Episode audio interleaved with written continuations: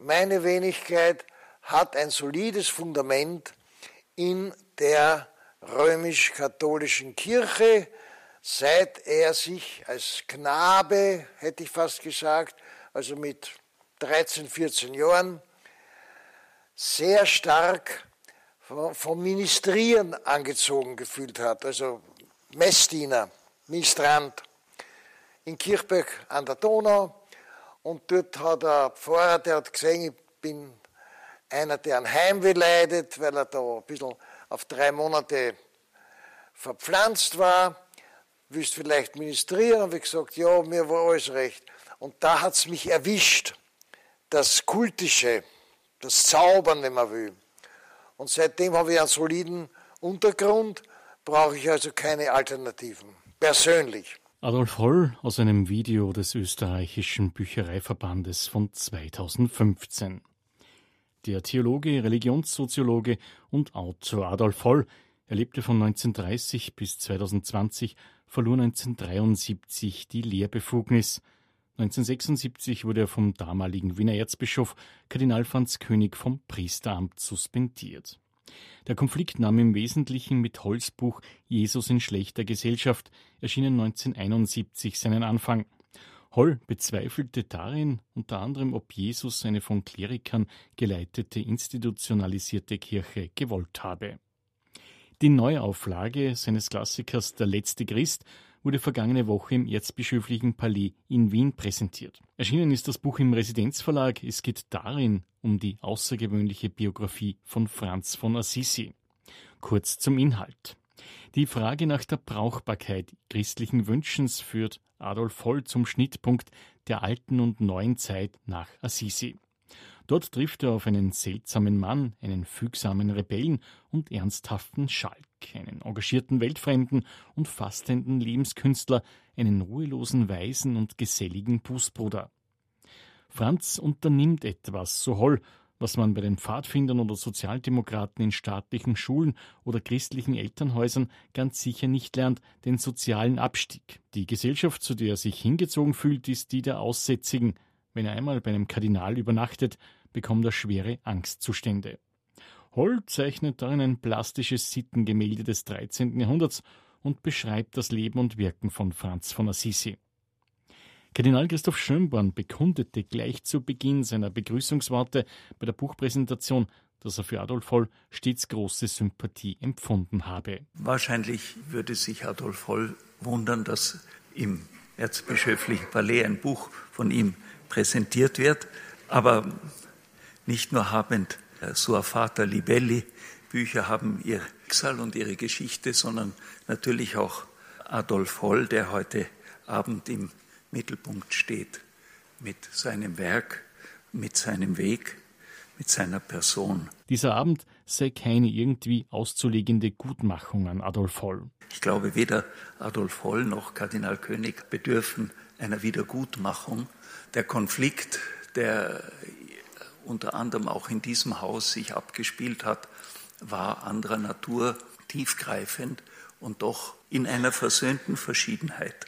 Der Wiener Erzbischof spricht Begegnungen von ihm mit Holl an. In den wenigen Begegnungen, die wir hatten, wage schon zu sagen, so etwas wie ein, ein gegenseitiges Wohlwollen gespürt habe. Meinerseits sicher und ich glaube auch seinerseits. Soweit die Begrüßung von Kardinal Schönborn. Noch einige Informationen zur Vita von Adolf Holl. Der am 13. Mai 1930 in Wien geborene wurde 1954 zum Priester geweiht. Er promovierte 1955 in katholischer Theologie und widmete sich während seiner Kaplanszeit in der Pfarre St. Johann Evangelist und in der Neulerchenfelder Pfarrkirche weiteren Studien der Philosophie, Psychologie und Geschichte. Ab 1963 war er Dozent an der Katholisch-Theologischen Fakultät der Uni Wien 1973 verlor er die Lehrbefugnis. 1976 wurde er vom damaligen Wiener Erzbischof Kardinal Franz König vom Priesteramt suspendiert. Österreichweit wurde Holl als Diskussionsleiter der ORF-Diskussionssendung Club 2 bekannt. Bis zuletzt war er Schriftsteller und freier Publizist tätig. Insgesamt publizierte Holl mehr als 30 Bücher.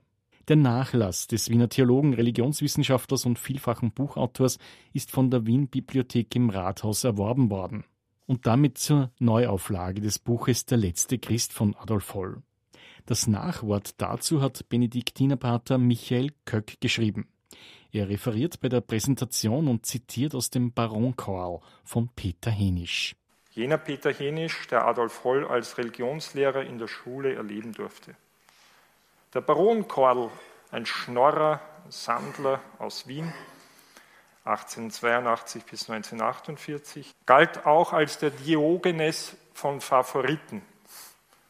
So wird erzählt, als einmal ein reicher Mann mit seiner goldenen Uhrkette auf dem dicken Bauch sich auftürmte vor dem Baron Kordel, wie der, wie der so da saß auf der Straße in seinen Lumpen und ihm das Angebot machte, dass er, der Baron Kordel, sein Geld verdienen könnte, wenn er für den Reichen sein Journal gelegentlich einen Artikel schreiben würde, da habe der Baron Kordel nur gesagt, geh mal aus der Sonne, wie Weiland Diogenes dem Weltenherrscher Alexander entgegnete.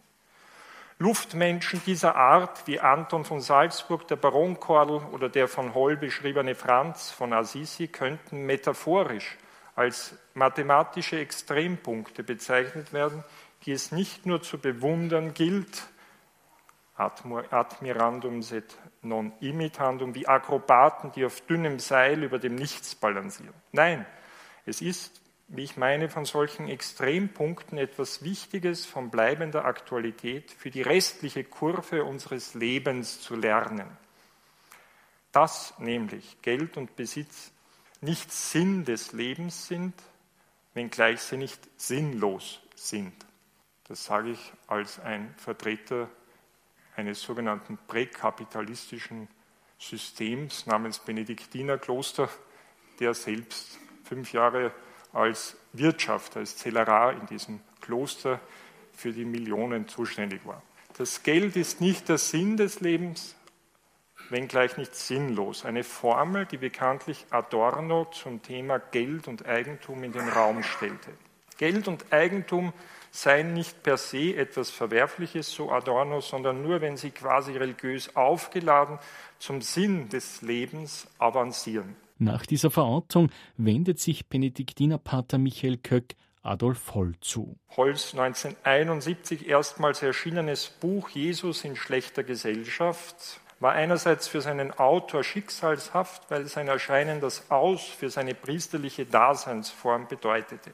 Andererseits hatte das Buch selbst ein besonderes Schicksal. Es wurde ins Spanische übersetzt und inspirierte nachweislich die Befreiungstheologen Lateinamerikas, weil es einen Jesus der armen Leute propagierte. Eine Jesusfigur ganz im Stile der Aussteigerbewegung der 70er Jahre des 20. Jahrhunderts, die bei den Randständigen der Gesellschaft zu finden ist, in Armut lebt und so immer wieder zu Revolutionen inspiriert. Im acht Jahre später erscheinenden Franziskusbuch steht nun erneut der arme Herr Jesus im Mittelpunkt einer speziellen Erörterung. In Franz von Assisi setzt sich für Holl fort, was der Galiläer vor rund 1000 Jahren begonnen hat. Jesus ist der erste Christ, Franziskus der letzte. Zitat Holl, in dem die alte Zeit sich zusammennimmt, bevor sie zu Ende geht. Das hat auch irgendwo ein bisschen mit meinem Spruch dann zu tun, Holl der letzte Katholik. Für Holl endet mit Franz von Assisi das Mittelalter und beginnt die Neuzeit. Der letzte Christ ist so gesehen der Fortsetzungsroman von Jesus in schlechter Gesellschaft. Franz von Assisi und seine Gefährten brillieren als Illustration der schlechten Gesellschaft, der Anführungszeichen, mit der sich Jesus umgeben haben soll. Zitat Holl, für Dante und nicht nur für ihn steht Franz als der wahre Gespons, Bräutigam der seit dem Tod Christi verwitweten Frau Armut tat. Jetzt hat einer um sie geworben, ihre Verlassenheit hat ein Ende. So Dante in kaum mehr verhüllter Sprache Franz als den zweiten Christus preisend. Die Zeitenläufe machen so einiges aus, so Pater Michael Köck. Das Schicksal des Franz-Buches besteht nun nicht zuletzt darin, dass es in einem zeitgeschichtlichen Moment neu aufgelegt wird, da der erste Papst der Geschichte den Namen Franziskus trägt, nun seit schon zehn Jahren, als ob da einer die Botschaft des Titels von Holls Buch endlich doch verstanden hätte. Die Kirche hat nur dann eine Zukunft, wenn sie in Rückkehr zu einer armen und einfachen Jesusbewegung wieder authentisch werde.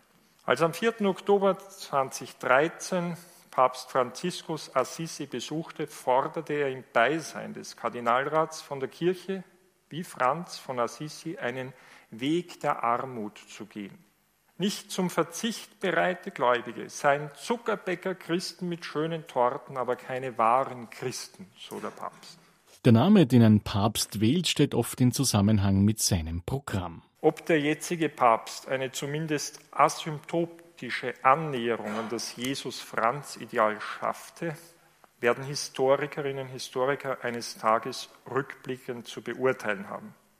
Gute Ansätze sind jedenfalls da gewesen, das darf man nun im fortgeschrittenen Stadium seines Pontifikates festhalten. Vielleicht dürfen ein Franz von Assisi ebenso wie ein Papst, der sich in Reminiszenz an diesen Franziskus nannte, der einst als Figuren der Geschichte gesehen werden, deren größtes Verdienst darin bestand, den Zerfall der Kirche ein wenig hinausgezögert zu haben. Ich halte diesen Vortrag als einer, der selbst als Funktionär jener Institution angehört, die Franz von Assisi wie Adolf Holl das Leben nicht leicht gemacht hat. Als Benediktinermönch und katholischer Priester gehöre ich sozusagen zum Kontrastprogramm.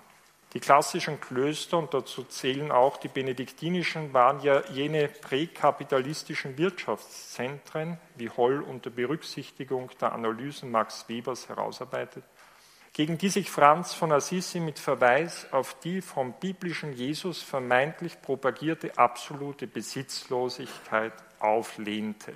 Wie dem auch sei, ob Holz Franz Biografie zu einem seiner nachhaltigsten Bücher werden könnte, wie die Schriftstellerin Karin Peschka in Harald Klaus Biografie Hollbilanz seines rebellischen Lebens zitiert wird, bleibe dahingestellt. Es ist von seinen 33 erschienenen Büchern mit exakt 400 Seiten in der Auflage von 1979 jedenfalls Holls umfangreichste Monographie. So wichtig war ihm offensichtlich damals, Ende der 70er Jahre, dieses Thema. Und Benediktinerpater Michael Köck mit einer Analogie ins Heute. Auch wenn sehr stark geprägt vom Zeitgeist der 70er Jahre des vergangenen Jahrhunderts, ist das Buch alles andere als überholt. Holl zeichnet Franz als einen mit seinem ganzen Leben gegen die Banalität der weltlichen Vergnügungen revoltierenden, weltfremden Narren.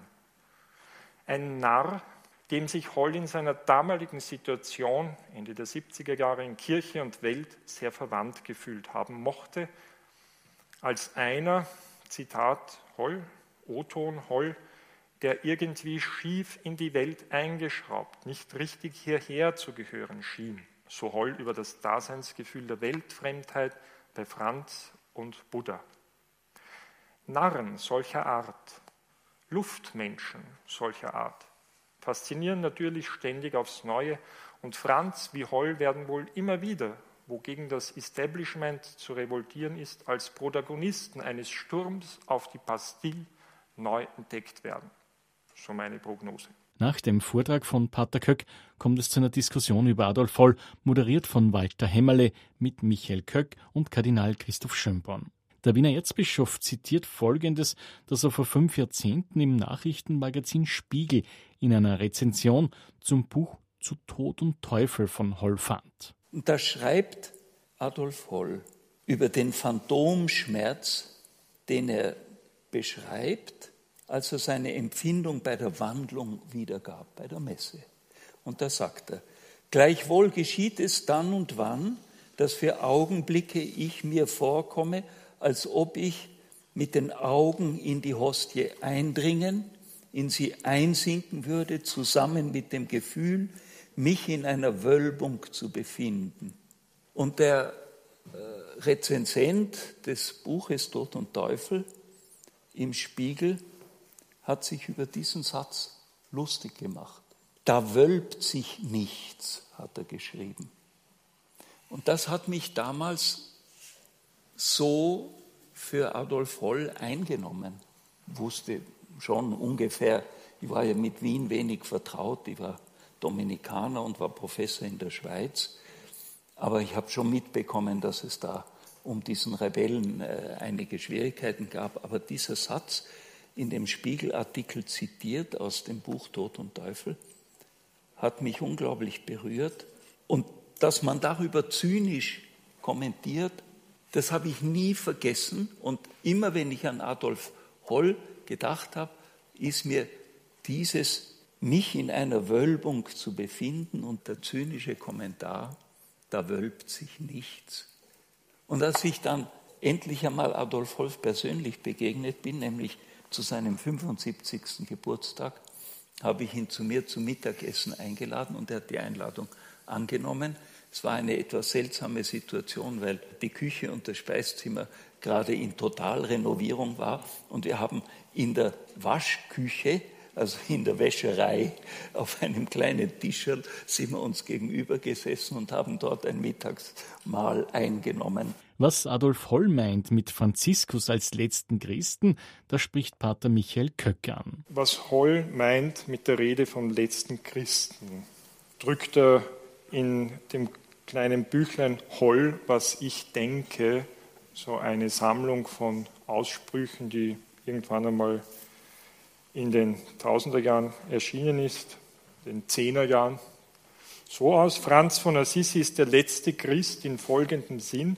Er hat als letzte herausragende Persönlichkeit versucht, Jesus wörtlich zu nehmen und ist damit gescheitert. Erstens einmal klingt er nicht auch ein bisschen seine eigene, seine Autobiografie heraus. Also wenn Sie die Biografie von Clausewitz anschauen, war Holl nicht ursprünglich einer, der den Katholizismus ganz ernst genommen hat und sich also zum Beispiel intensiv mit dem heiligen Augustinus auseinandergesetzt hat, um dann in einem einzigen Menschenleben die ganze Aufklärung durchzumachen bis zur Postmoderne. Also irgendwo würde ich sagen, ist der Ausdruck der letzte Christ, der letzte Katholik, so ähnlich zu werten wie Nietzsches Rede vom letzten Menschen. Ich würde darin eher eine absolute Metapher im Sinne von Blumenberg sehen. Etwas, was man letztlich nicht eins zu eins übersetzen kann, auf keinen Fall eine historische Aussage, dass ich sage, das ist historisch der letzte Christ gewesen. Im Meinungsaustausch kommt nun das Thema Armut in den Fokus. Für Franziskus von Assisi war Armut Ausdruck tiefen Glaubens, dazu gehörte sogar der Verzicht auf einen eigenen Willen. Sein Armutsideal sollte später die institutionelle Kirche sowie die gesamte christliche Gesellschaft prägen. Kardinal Christoph Schönborn dazu. Ich bin Dominikaner, bin mit 18 bei den Dominikanern eingetreten, bin also jetzt seit 60 Jahren Dominikanermönch, lebe aber schon 32 Jahre im Purpur, des, also im Palais. Aber das dominikanische Leben war auch nicht nur von Armut geprägt. Aber natürlich hat Dominikus und Franziskus haben eine sehr starke Beziehung. Das wurde oft thematisiert.